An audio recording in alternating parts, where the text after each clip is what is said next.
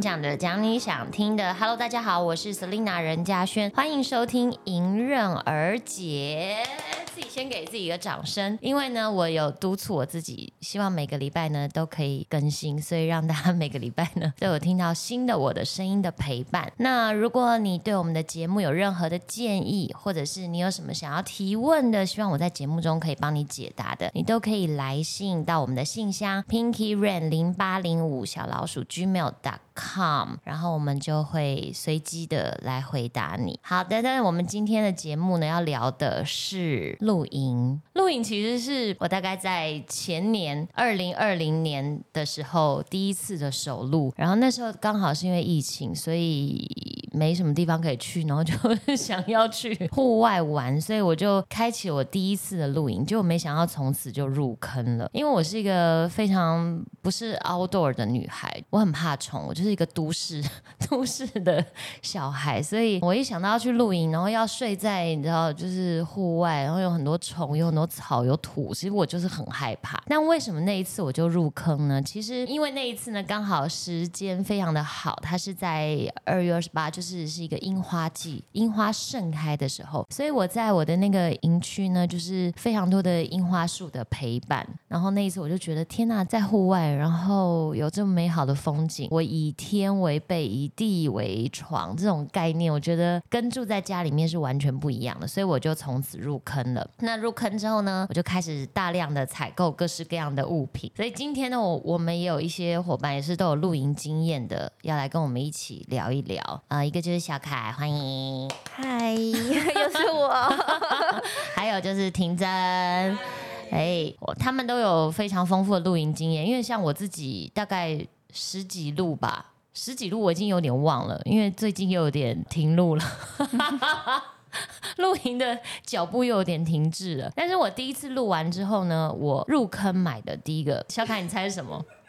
你说第一个装备，第一个装备，，因为我一开始一定都是租借嘛，但是我录完第一次之后，我决定入手的第一个东西，你猜是什么？说小东西也算对不对？嗯，呃，有一点大，有一点价钱。是不是床垫？嗯 No，不是我很注重的对，吃的部分。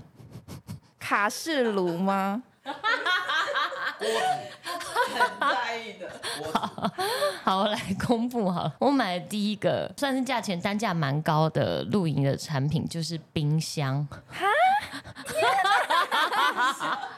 这个其实是露营蛮尾声的人才会买，因为大家一开始会先用冰桶。哦，对对对对对，嗯，其实每个营区它也都嗯会有冷冻库或是冷藏的，叫冰箱这样子。对，但为什么我决定要 买呢？因为我觉得食材的新鲜太重要了。因为我一趟出去大概就是至少我喜欢三天两夜，嗯我觉得两天一夜太劳累了，就是两天一夜会你会有点觉得自己很像蚂蚁，就是嗯每天不断在做工，还是工蜂之类的，你会觉得太累，所以三天两夜比较有那种舒服还有休闲的感觉。嗯，然后食材呢就很重要，因为你要知道你食材你都要准备好。然后万一你一个牛奶没不新鲜，或者蛋坏掉，或者肉臭掉，你知道那个我我没有办法想象，可能我太注重自己的身体健康了。然后因为营区有时候呃虽然他们有，可是不一定设备这么的健全。或者是有时候可能人太多，你那个冰箱也没有空间可以冰，所以我第一个入手竟然就是冰箱。然后你很意外。而且它它多定位吗？它多占位置？它这个整个车子的后行李箱大概就一半就就就占掉了了。对，所以这是我第一个入手的。然后那个冰箱呢，现在在我家就是随时都打开着，充当冷冻库，因为我买太多冷冻食品了。好像真的会这样我在 哦。想说，我是不是因为这样，所以现在就好像没有再继续露营了。好，然后我自己呢，后来当然陆陆续续入手了非常多露营的东西啊、我自己有买一个帐篷，嗯是就熊帐神殿，蛮大的，大概可以有四个人在里面住的这样嗯的这个大小。就是因为我一开始租了很多帐篷，就发现在里面呢站不起来，嗯，头会顶到。所以你在里面都是弯腰的，你知道这这太卑微了，我没有办法接受。然后你在里面都一直弯腰，然后铺你的床垫啊、充气啊，然后在里面就是换衣服或什么，就就是你在帐篷里面都要一直弯腰，你就想象就是。我觉得不行，我那一趟下来，我真的腰酸背痛，所以我就立志，我一定要买一个可以在里面站起来，让我站的 直挺挺的帐篷，所以我就买了熊帐。嗯，有没有后悔哦？其实因为那个熊帐是科技棉，它很重，啊，然后很大，体积很大。露营区是不是应该要特别挑过？对，因为它占地也有点广。嗯，所以不是每一个音区都搭得进去。对对，然后更不要说它钉子，它钉子大概我我我我其实没有办法细数，大概呃可能要二十根吧，就 你看一二三四五六七八，就是它底部要一个，然后再撑起来一个，所以应该是要加起来可能要二十支银钉。你要知道那个钉那个 光钉那个，你又腰酸背痛。就算很多人大家一起盯，就是也还是真的非常劳累。更何况如果有时候我们去扎营的那个时候，假设是下午，通常都是下午，你知道那个烈日当头的时候，我的妈呀，那个真的是盯一下就要坐下来休息一下。可是为什么我买那个科技棉？是因为我也睡过那种一般的帐篷，它非常的闷热，嗯就是完全不通风。嗯，那科技棉的好处呢，就是它好像比较通风。而且那个真的很漂亮。对了，熊帐真的很漂亮，那个灯串一挂，然后在晚上的时候，你就从远处一拍，你就觉得啊，没错，这就是我的神殿。这样，那除了帐篷之外呢，我还要买一个，其实我之前买过一个天幕。嗯，也是科技棉的，很漂亮，然后印花彩色的花就有够难搭。其实它只是一条长方形的布，嗯你就只要中间把它撑起来，然后就变像一个屋檐这样。你就想象它这么简单，可嗯就搭不起来，哎，就是很软重，吗？就不知道整个就天幕就垂垂的，你就你就没有办法像那个照片一样那么漂亮。所以后来呢，我又买了另外一个东西，叫做客厅帐，然后就是那种大家去嗯去那种夜市或者是你 你去那个一些摊位会有的，你知道就四个角的那种。但是我有买我买白色的，哦我还是搭配的我的帐篷的色系。嗯，然后也是科技棉的，但就是非常重，非常非又也一样占位置，所以我现在占位置的东西很多，我有冰箱，然后我的自己的帐篷，然后再加上那客厅帐，基本上那个后行李箱就已经全满了。如果接下来去录，可能要买一个小货卡，才能够放下我所有的装备这样。但是因为为什么买那个客厅帐，就是它只要。呃，两个人，或者其实一个人也可以，就是把它打开来就好了。它的脚都是附在上面。对，然后打开来撑起来，然后就是稍微下个钉子固定，不下也可以。如果没有风很大的话，嗯，所以我觉得它很快速。然后快速就有了客厅这样之后，你就可以立刻 setting 你的桌子啊，嗯，然后椅子啊，然后卡式炉就可以开始煮东西了。这样。还是蛮实用的啦。对还是定位了一点。对对对对对对。那小凯，你们家你有觉得买过什么东西是真的是浪费，然后不会再用了？我妈她很喜欢买阿里阿扎的东西，你是说装饰物吗？没有，就是你好像看似很舒服，但是用不到。我印象最深刻的是，她买了一个超大的沙发，充气的我也有买，哦，对然后还有，跑去溃哪了？还有溃脚的，它就是一组。对结果就在家里，只是到货的那天拆开冲一次，就再也没冲过，根本就没有带去露营区。为什么？它那个充气，我不知道，它好像是有一个结构，所以它充气的孔好像有两三个，然后你要每一个都充满，哦然后它立起来的大小已经等于你帐篷一半大了。哦，对。所以放在里面根本就不行，就很定位，然后重点是收的时候，它有三四个充气孔，你要每个气孔都放干净，才可以把它放回盒子里。这个对超级有点麻烦，所以那个就是我一直说，那你就卖掉，你根本就不会做，没有人会帮你充。对，然后他就说我会，我会，然后根本就不会。没带出去过。对 我知道，因为那时候我有加入社团，就类似那种露营美学那种社团。啊，你知道，你看那个你就会中毒，因为他们每个人都布置的太美了，就是嗯可能都是白色系，然后有木头的一些架子啊什么，然后装饰物，甚至那种假花假树都带去，真的有够美。然后铺上各种的白色的那种针织的布啊，就是你知道钩针、啊钩的一些垫子啊，对，波西米亚风啊、对，然后我那时候就也买了一个白色的，也是充气椅子。嗯那我没有像你妈那么夸张，我不是卖那种有溃脚，我就是一个单人坐的，所以嗯我觉得充气的速度也还 OK。但是呢，它缺点就是你坐在上面很容易摔着，太不稳了。它的不知道它的设计还是它可能是在水上用的，你知道，就很多充气都是水上用那种，就是那个橡皮那个叫什么嗯救生圈那个牌子。所以他就是坐了很不稳。嗯那你坐在椅子上，你在帐篷里面坐在椅子上，你就是要休息，然后就是可以靠背啊，然后可以悠闲的看书或喝杯咖啡这样。可是他一直往后想要往后倒，你知道吗？你就觉得我会有生命危险，所以后来我也没有再带那个椅子，而且我现在也不知道他跑去哪里了。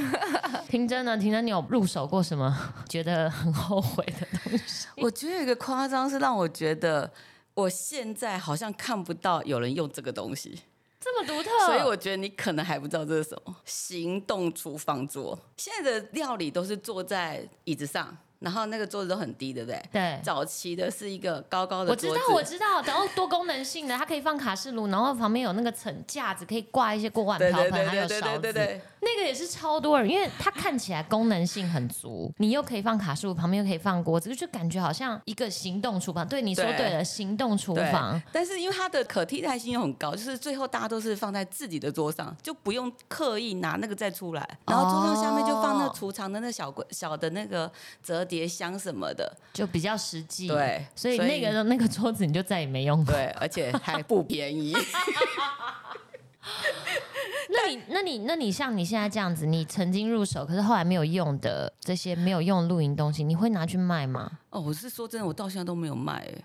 可是我是应该有很蛮想多二手交对流的吧？我我蛮想卖，但是其实你知道卖这个都是要花时间去拍照，或是你带出去的时候，哦你要用的好漂亮啊，人家才想要买啊。嗯后来我发现，听说在二手的那种露营店，最常卖就是行动厨房跟大 川椅，因为他都大很、川椅，他都很占位置。哦，对，现在的因为大川椅呢，就是露营的时候椅子。那它为什么叫大川椅？因为它有靠背，对它可以直接就是靠到你的脖子啊、头，所以很多人都觉得那坐起来会很舒服。对结果没想到那是最多人卖对，的。但是我到现在我还是会坐大川椅，因为真的很舒服。对啊，后来很多人卖掉都后悔，可是因为车子有时候放不下啊，哦，因为它收起来就是这么长。对，细长型的。所以你看，可见露营其实你要买的东西还是要跟你收纳的空间，因为你等于是你一定要靠车子再去，对所以你的车子一定要能够放得下的。，对，哦，所以我你知道成考我最近有。换车子嘛，嗯，然后换车的时候还特别叮咛我老公说，你要记得把大川椅拿去试试看可不可以放。他是跟我讲可以可以可以，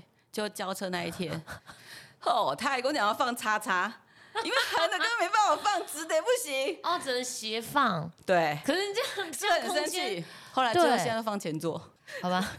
所以我相信有很多人应该也是因为露营，然后入了坑之后就换了车子。很多很多很多那你们现在所以还是有带大川椅，有因为有很多它就是那种对折的椅子，然后比较小张有，最。近我入手一张，是为了给我儿子坐。哦，对，因为大川椅对他来讲太高了，那那个小朋友小椅子坐的又很可怜，所以我最近就买那一张，我又后悔了，你知道为什么？又后悔，因为是不是觉得大川也是细长的，很难放，那对折很好放，就它很宽，哦，太宽了。啊，对，但是小朋友其实后来想想，真的不用帮小朋友想，因为他坐在位置上根本不多。对啊，他都到时间不多处跑啊。对，其实我去了露营之后，我就发现为什么这么多人这么热衷露营这件事情，特别是有小孩的。对，因为像我，我就是台北小孩，然后虽然我之前小时候爸妈也常带我去阳明山啊或什么这，可是我跟大自然真的很不熟悉。所以导致我现在就是看到虫我就很害怕。那如果今天爸妈如果带他去露营，去营区对，然后他可以脚踏在草地上，嗯然后很多地方有沙坑，然后或者一个水池，然后很多小朋友好像都会介绍一些昆虫，对也会，可是什么我真的甲虫啊，对，甲虫什么最男生最喜欢的。我儿子那一天超抓到可甲虫，我超开心的，超可怕的。还有很多人会什么，就是还带回来养哎。什么蝴蝶，然后停在自己的手上，什么这，我的妈！我看了我都头皮发麻。可是我就在想说，如果呃有小朋友的爸妈，应该很希望给小孩这样的空间。对，我是希望啊。可是你看，像我家小孩现在国小，后来发现他们同学家长反而很多都没有带去露营，就是台北小孩，哦，爸妈也不喜欢这样的活动。对了，因为爸妈如果本身就很害怕的话，小孩子去可能也不会享受。，对，哦，可是我每次看到我儿子这样玩，我都好开心哦，因为我们只有一个嘛，小孩只有一个，等于小孩又有伴，对然后大人也可以舒舒服服的，而且他们现在长大之后都可以自己在那玩的很开心，你知道，大人就可以做自己想做的事情，嗯对都不比如说看书啊，喝咖啡啊，喝咖啡啊。好，我我自己还有入手，我觉得是很推荐大家的，就是床垫。但我的床垫也是非常的占空间，我是买那个 TPU 材质的。对，然后充气的，对它真的好睡到，呃，大家可能通常都会去租的，就是那种真的是充气的，对，就像我们的那个椅子一样，那种就是全全充气的。那充气的有时候有一点缺点啊，就是比如你这边踩，那边就会凸起来。对，然后有一些比较好的，可是你在转身啊或者什么之类，都还是会影响到彼此。对，然后我自己呢，就是买个人的那个床垫，但是上面有一层 TPU，就是有点像泡棉，嗯，所以它充气充起来之后呢，你又可以依照自己喜欢的硬度，比如年纪大人就喜欢比较硬的床嘛，然后或者是你想要软一点的，可是它都有一个缓冲的那个泡棉，我真的觉得它好睡到我想要取代我现在家里面的床垫。我家里面床垫是那个买就是你知道就是想要诉求就是很高级的床垫，可是我都觉得我睡起来腰酸背痛，但是露营的这个床垫我就觉得好睡到不行。可是那个我真的有一个问题，我觉得那个单人明明很小，我们都不会翻身吗？哦，我我是睡双人，我觉得好小哦。呃，可能就要两个单人把它并在一起。我自己也是非常推荐，就是如果你的车是有空间的话，TPU 的充气床垫实在是太舒服，了那。个很多人推荐。对，真的很好睡。好，那我们接下来呢，就来聊，就是露营呢，虽然都有很多美好的回忆，可是一定少不了就是惨痛的经验。有露营过的人就知道，那没有过的人，你听我分享，也许你就会吓到，再也不去露营。有一次呢，这大概是也是在我前几路的时候，我去到了宜兰。嗯，我记得海拔没有很高，因为我们还有夜景可以看。结果那一天呢，不知道为什么就是刮起了大大风对，风非常非常的大，营主后来跟我们说：“哇，你这个是大概一年才有只有几次的落山风，超级大。然后那个风大到什么程度？因为我都觉得我对我的呃帐篷很有信心，所以风一开始大的时候，你就会觉得哎有点晃而已，这很正常，就是你感觉它就是可以抗风的。然后我们那时候呢，正带着那个很小颗的那个麻将组，我们就 在铺了一个布呢，然后就在那边小小就是呃叫什么小赌怡情，嗯 就在那边玩。然后结果风就开始很大，但是因为你是牌，所以它也不会吹吹走对，又不是纸牌，所以你就继续就不以为意继续玩这样。结果后来风大到真的很可怕，因为我们的客厅这样整个被吹到压，有一根柱子已经这样啊，就弯下来，已经压到我们的桌子了。那一刹那我才想，哎呦，怎么好像客厅这样有点不稳了？真的，当你发现到这个时候，就已经来不及了。所以后来呢，我们真的是有点像逃难。桌上我们不是会铺一个布嘛，就是像一个小毯子这样。啊，直接就一把四个脚抓起来，就因为怕排掉，你知道，然后就抓起来，然后赶快逃啊，然后那个锅子啊，或者是一些比较不耐摔的东西，就赶快把它这样收起来，然后就真的逃进帐篷里面。我们的客厅帐就这样被吹垮了，但重点是在一开始要垮的时候，我们还不以为意，这个是第一次，蛮惨的。第二次呢，更惨是我们有点遇到类似像台风，嗯哼。其实我也不知道为什么我们不先做功课、哎，为什么不先看可是天就像你说气呢？那个一年才，他说几天，才有几天会遇到这个状我况？不知道对哎、然后那一次呢，就是在北海岸，可以走下去，就是去海边的那个。啊然后那天我们收帐的时候，真的风雨大到我，我后来觉得穿雨衣、穿雨鞋都没有用，因为你全身都湿透了。我们有朋友他是租那个充气帐篷，然后他整个帐篷都进水。整个水灌进去、哎、好可怕！然后重点是你每个人就是一样，就像逃难似的，就是要跑走。然后跑走的时候，你帐篷通常我们都也不喜欢收湿帐，因为你湿帐你还要再打开去晾。可那时候顾不了了，就把所有东西全部都塞进车子里面。重点是你把这些湿的东西带走之后，你回到家，很惨你，还要整理。对，很惨。你一打开你的那个后车厢，然后看到这些全部都泥泞不堪，然后湿不溜丢的东西的时候，哇，那那时候真的我就觉得我为什么要去露营？我到底为什么要这么累？这样。这是两次我很惨痛的经验，但这两个经验之后呢，我就会非常认真的做天气的功课。真的收视上太痛苦了，就有一次的经验就会怕到。我上次也真的遇到这样，就是真的我们知道是大雨大风，然后营主又不给取消。那我们只好全部都租帐篷，哦然后因为那一天就是大家都住帐篷，所以营主的帐篷也都没了，他就帮我们在外面租。哦。然后那个业者来搭帐篷要开半个小时才到山上，结果他搭好之后，当天我们去的时候已经有一帐坏掉了，哈，所以呢，还好那一仗是隔天才来，然后后来隔天那个业者又跑来重搭，就在那个晚哦上，住那个帐篷的人第二天才要来，所以他第二天业者可以来重新搭。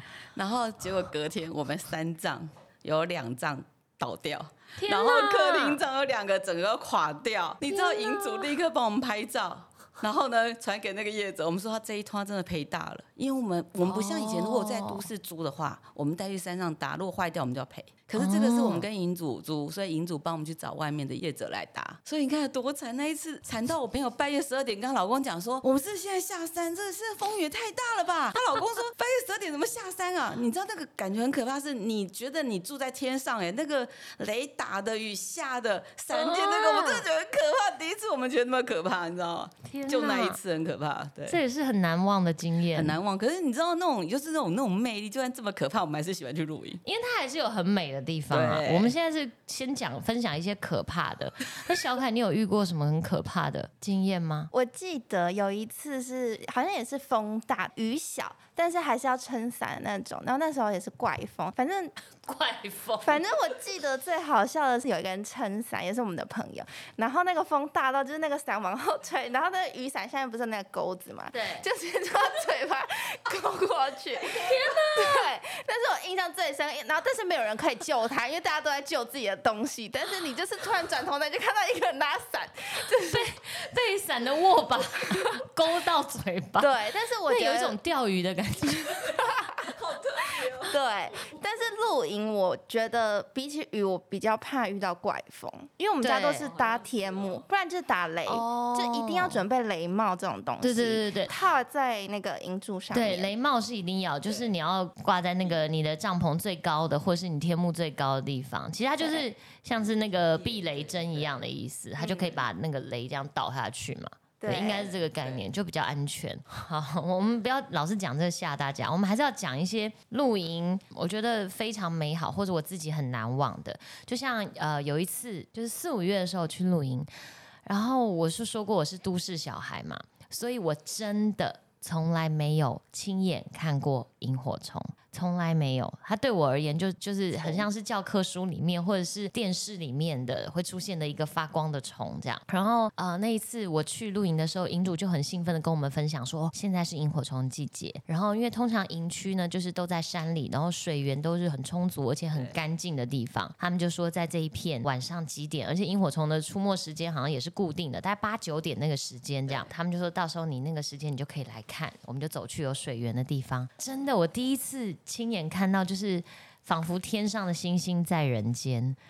你知道它就是闪烁着，然后它的那个那个光芒，然后就是一闪一闪的，你会觉得非常的美，因为。其实漆黑到你觉得你伸手不见五指，可是又可以看到那个闪闪的星光，我就觉得好浪漫哦。就在这个浪漫的时候呢，我们就有其中一个朋友呢，他就就是手就伸起来嘛，所以萤火虫就会停在上面嘛。我就定睛一看，啊，超恶！萤火虫根本就是小蟑螂，对他长得不好看，然后我当场就吓到，我就是啊，就是你知道有一种梦碎的感觉，因为说真的，我其实也不知道萤火虫它的实体是长这样对我儿，子也是觉得很丑，我就跟他讲说很漂亮，萤火虫都不相信。它的形体实在是实在是太像小蟑螂了，我现在想到还头皮发麻。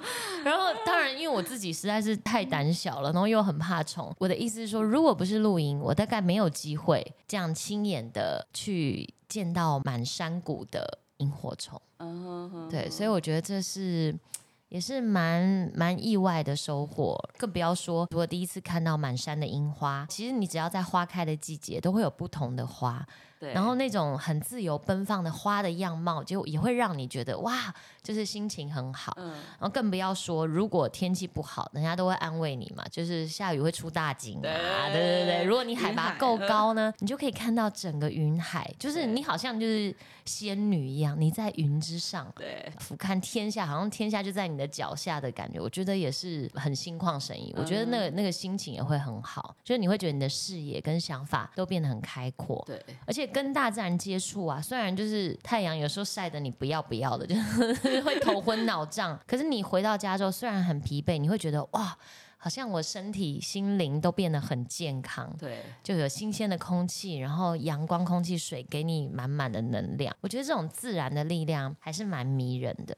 所以，嗯，对，也也告诉我自己，好像可以来准备来下一路。嗯因为像现在虽然有一点点冷，可是其实凉凉的时候比比七八月的时候好多了。对，所以今天呢，我们呃聊的就是露营，我自己有一些经验，然后也跟想要露营的人分享。那如果你想要入门的话，因为我知道现在大家其实也开始去世界旅游了，可是有些人也还没有。如果你想要再体验一下我这种感受，就是在山里面生活的话，有没有给一些新手什么样的建议呢？先请这两位老手推荐。我个人是觉得，如果你真的第一路，不要急着买任何东西，好吧，这个很实际。对，真的不要任买任何东西，你真的是喜欢之后再慢慢才买。嗯，对这是一个很实际的建议。小凯呢？那我就建议买东西之后，我其实之后也蛮希望可以听到 S 姐跟我分享那个关于风格露营，就是买东西。对我觉得那个统一性，不要不要东买一个风格，对西买一个风格，而且这个色系。哦对，这我是蛮期待之后可以听 S 姐分享。不知道啊，因为我现在已经有点停录了。好，那我我给大家的建议是，嗯，我觉得你的第一次露营一定要有老手带你，因为这个经验的分享是非常珍贵。就像刚婷真讲的，就是一开始我觉得可以租借一些，就能租借就租借，因为你每一次露营完之后，你就会有不同的感觉，就哦，我原来我真的需要的是什么，然后真的可以入手去买的东西是什么，就这样才比较不会造成过多的浪费。因为像我现在家里呢，后面就有一整个就是那种焊嘎铁架，全部都放满露营的东西。然后也不知道该怎么办，这样，所以它的确很占空间，然后当然也蛮伤荷包的啦。所以这是我们一些露营的经验。其实露营的经验太多了，讲一集根本讲不完。对，但就跟大家分享一下，希望这一集的陪伴呢，让大家有一种好像跟着我们一起经过了这么十几趟露营的感觉。好咯那今天节目就到这边了希望大家喜欢我们节目给我们的节目各种好评之类的。那我们迎刃而解下次见喽拜拜。